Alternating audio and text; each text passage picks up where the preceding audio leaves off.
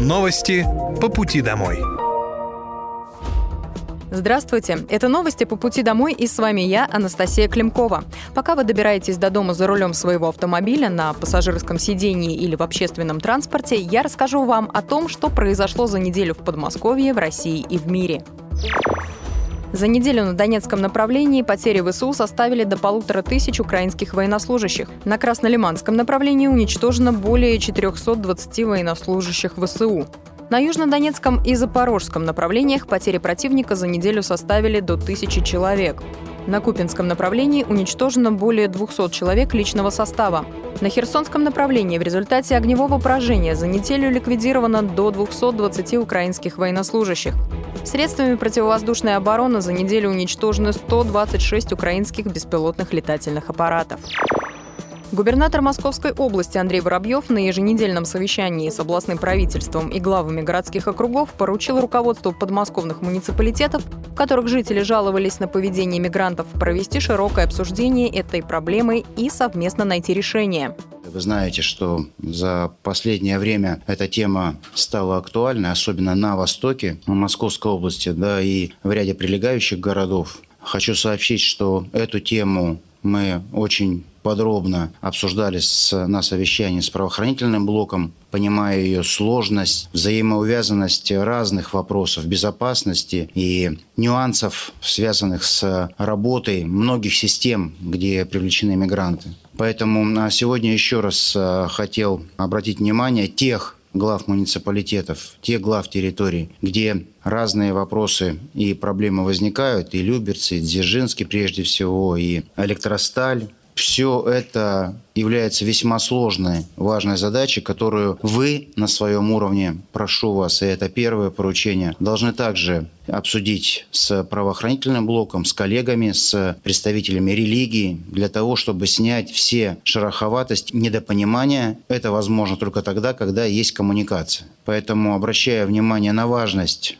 проведения такой встречи, такого разговора. И мы, в свою очередь, э, ждем предложений, которые помогли бы нам и дальше развивать регион и обеспечивать безопасность и все, что связано с качеством жизни во всех наших территориях. Губернатор Московской области напомнил, что в частности в Котельниках была связанная с мигрантами ситуация, которая требует внимательного подхода. По словам главы региона, он специально коснулся этой темы, так как она беспокоит людей. До конца лета в Подмосковье откроют около полутора десятков благоустроенных парковых пространств, сообщил губернатор Московской области Андрей Воробьев. Он распорядился уделять особое внимание их качественному обслуживанию и отметил, что нужно составить дорожные карты для работы с рекомендациями, собранными на парковом голосовании.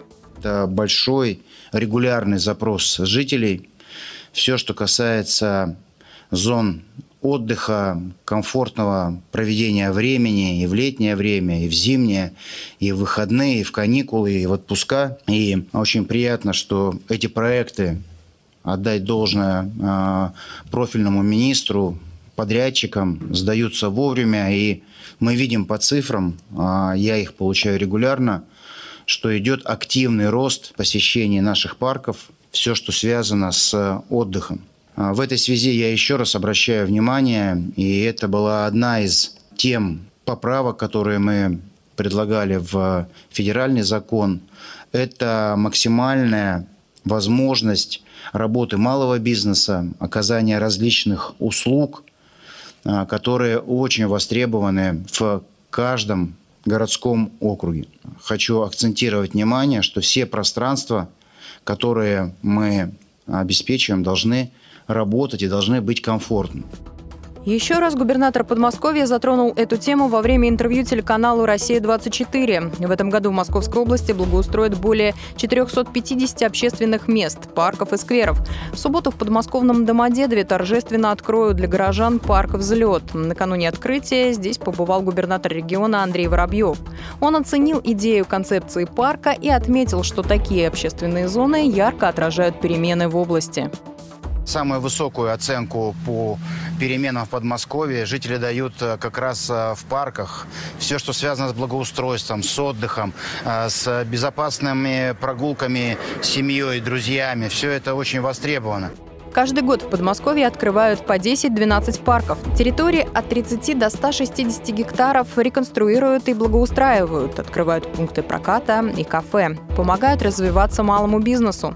Также благодаря поддержке президента регионы получили возможность благоустраивать и лесные массивы с учетом пожеланий жителей. Это принципиально важно для Подмосковья, где 43% территории э, находится под лесом. И очень важно, чтобы там было чисто, там было безопасно, чтобы лес э, в том числе мог быть доступен для наших жителей, для большого количества людей, которые отдыхают здесь в летнее время, да, и э, в зимнее время все парки работают, все под нагрузкой. За 10 лет в рамках программы «Парки Подмосковья» количество благоустроенных парковых зон выросло в 7 раз. Павловском посаде после благоустройства открылся 163-летний парк Дубрава. Глава городского округа Денис Семенов сообщил на совещании губернатора Подмосковья Андрея Воробьева с правительством, что в парке построили дом активного долголетия, открыта парковка на 150 мест и восстановлен пруд. Сам парк Дубрава был заложен 163 года назад основателем Павлово-Посадской платочной мануфактуры, но с 1975 года территория пришла в запустение – для восстановления парка была разработана концепция, которая получила одобрение Министерства благоустройства Московской области. Работы были закончены раньше запланированного срока, и 15 июля прошло торжественное открытие Дубравы. Первый день работы парка его посетили две с половиной тысячи человек. Помимо Дома активного долголетия, где возрастные посетители парка могут заняться йогой и другими видами спорта, в Дубраве открыты торговые точки с мороженым и кофе. Местный пруд заселен рыбами парке также открыли первую в Павловском посаде площадку выгула и дрессировки собак. На территории установили камеры системы «Безопасный регион». Продолжением Дубравы станет набережное благоустройство, которое завершат в следующем году. На региональном портале госуслуг начал работать новый сервис для аккредитованных банков, которые предоставляют льготные кредиты малому и среднему бизнесу Подмосковья. Документы на государственную субсидию теперь можно будет подавать онлайн. Услугой смогут воспользоваться те кредитные организации, которые ранее уже получили положительное решение о предоставлении государственной субсидии. Ее назначают банкам, которые недополучают часть доходов из-за льготного кредитования бизнеса. Услуга предоставления документов аккредитованными кредитными организациями в рамках программы льготного кредитования размещена на портале госуслуг Подмосковья. Заявление рассмотрят в течение семи рабочих дней. В этом году более полутора тысяч абитуриентов заключили договоры на целевое обучение с медицинскими организациями и Минздравом Подмосковья. Таким образом, после завершения обучения специалисты будут работать в том учреждении, в котором подписали договор. Этот регламент поможет абитуриентам поступить в желаемый медицинский вуз, а после выпуска молодому специалисту не нужно будет искать работу. По словам первого заместителя председателя правительства Московской области Светланы Стригуньковой, в этом году более тысячи договоров заключили по программам специалитета и еще 400 ординатуры. Форум «Эффективная промышленность Московской области» пройдет 26 и 27 июля в кампусе Сбер университета в Истре. Предприниматели региона приглашают обсудить реализацию и развитие национального проекта «Производительность труда». Этот форум – площадка для обмена опытом и тиражирования лучших практик повышения производительности труда. Участники обсудят реализацию нацпроекта, поделятся новыми инструментами управления и узнают, как без инвестиционных вложений увеличить эффективность своего бизнеса, вовлечь в процесс каждого каждого сотрудника и продуктивно решать проблемы. Откроет мероприятие зампред правительства, министр инвестиций, промышленности и науки Московской области Екатерина Зиновьева. Деловую программу форума составит более 10 лекций по самым разным темам и панельная дискуссия о мерах поддержки участников нацпроекта, в рамках которой планируется участие представителей Мининвеста, Центра повышения производительности Всероссийской академии внешней торговли, Государственного фонда развития промышленности Московской области. Своим опытом реализации нацпроекта поделится подмосковный бизнес. Предприниматели расскажут, каких результатов им удалось добиться. Участие в форуме бесплатное. Ознакомиться с программой можно на сайте форума. Там до 24 июля открыта регистрация на мероприятие. Губернатор Подмосковья Андрей Воробьев отметил, что в Московской области стараются уделять много времени и сил тому, чтобы ускорить для бизнеса все процессы, начиная от строительства и заканчивая получением льгот. Жители Подмосковья могут оформить субсидию на оплату ЖКУ. На данный момент услугой пользуются более 125 тысяч человек. Об этом сообщили в Министерстве социального развития Московской области. Вице-губернатор Подмосковья Ирина Коклюгина отметила, что оформление субсидии стало удобнее. Теперь в решении о назначении субсидии указывается срок, на который она назначена, и период, в который необходимо обратиться за следующей субсидией. Оформить получение можно на региональном портале госуслуг. Участники СВО из Подмосковья могут бесплатно установить зубные протезы. Подмосковные власти выпустили постановление, по которому военным из Московской области доступно льготное изготовление коронок, имплантов и протезов на сумму 100 тысяч рублей, а в случае ранения в челюстно-лицевую область до 1 миллиона рублей. Это мера поддержки для призванных на службу военным комиссариатом Подмосковья и комиссии по мобилизации граждан Московской области, в том числе контрактников. Комитет Госдумы по труду рекомендовал отклонить предложение о длинных выходных днях с 1 по 9 мая.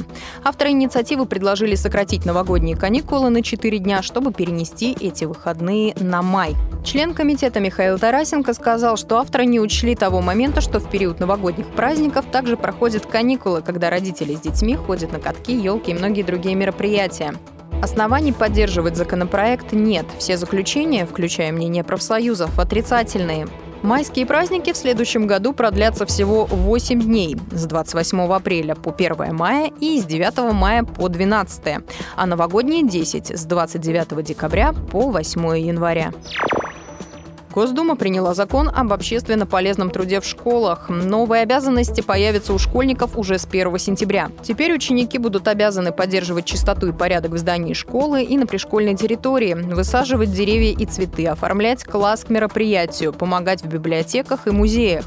Полный список не уточнен. При этом согласие родителей на привлечение детей к труду больше не требуется. Эта норма из закона исключена. Как отметил спикер Госдумы Вячеслав Володин, сделать трудовое воспитание неотъемлемой частью школьной программы просили сами родители наравне с учениками первенстве России по пожарно-спасательному спорту среди подростков в возрасте от 12 до 18 лет прошло в Подольске.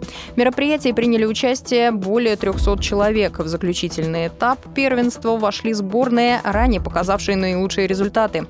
Из 89 регионов финалистами стали всего 15. Ребята соревновались в четырех дисциплинах. Штурмовая лестница в окно учебной башни, 100-метровая полоса препятствий, пожарная эстафета и боевое развертывание.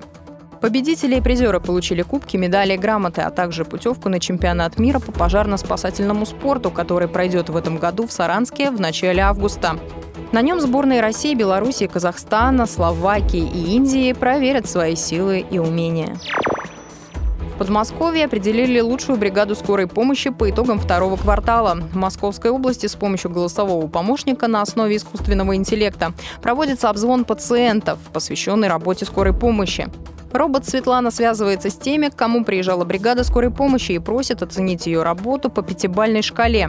Первый зампред правительства Московской области Светлана Стригункова отметила, что с помощью робота выполнено более 100 тысяч звонков. В 76% случаев работе бригаде выставлена наивысшая оценка. В результате были определены 4 победителя. Все они получат денежную премию. По итогам второго квартала лучшей стала бригада Серпуховской подстанции. Врач Наталья Шандрова, фельдшер Евгений Антонов, медсестра Ирина Буйлукова и водитель Сергей Соколин.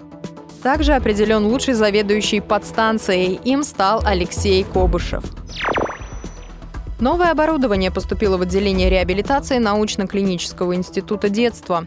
На его покупку было направлено более 11 миллионов рублей. В отделение поступило 4 вертикализатора, беговая дорожка, а также комплекс для восстановления мелкой моторики. Это оборудование будут использовать для проведения реабилитации пациентов с утратой функции верхних и нижних конечностей. Более 100 тысяч онкоскринингов полости рта провели в Подмосковье с начала этого года. Первый зампред областного правительства Светлана Стригункова отметила, что в регионе выявление на ранней стадии онкологии полости рта увеличилось на 8% по сравнению с прошлым годом. Люминесцентная стоматоскопия проводится с помощью специальной лампы и очков. На приеме врач-стоматолог направляет ее в полость рта. Любое отклонение от нормы светится по-другому. При этом диагностика проводится бесплатно. Более полутора тысяч школ, колледжей, вузов и детских садов проверят на готовность к новому учебному году в Подмосковье. Об этом сообщили в Министерстве образования региона. Приемка образовательных учреждений продлится до 17 августа. Специалисты оценят школы на предмет пожарной безопасности и соблюдения санитарно-гигиенических норм, осмотрят материально-техническую базу, пищеблоки и мастерские, проконтролируют исправность сигнализации и систем видеонаблюдения. Скоростной мобильный интернет появится в малых селах и деревнях Подмосковья. Список населенных пунктов определяется голосованием жителей. Так предлагается выбрать поселки, деревни и села, в которых проживают от 100 до 500 человек. Принять участие в голосовании могут жители в возрасте от 18 лет, прописанные в Подмосковье. Оставить голос можно на сайте госуслуг до 13 августа включительно. В тех населенных пунктах, за которые проголосуют больше всего жителей, сотовые вышки установят в первую очередь. Работы проведут в следующем году. Всероссийский чемпионат по воркауту пройдет в Солнечногорске 22 и 23 июля на территории торгово-развлекательного центра «Зеленопарк». Турнир является отборочным этапом шестого сезона международной конкурс премии уличной культуры и спорта «Кардо».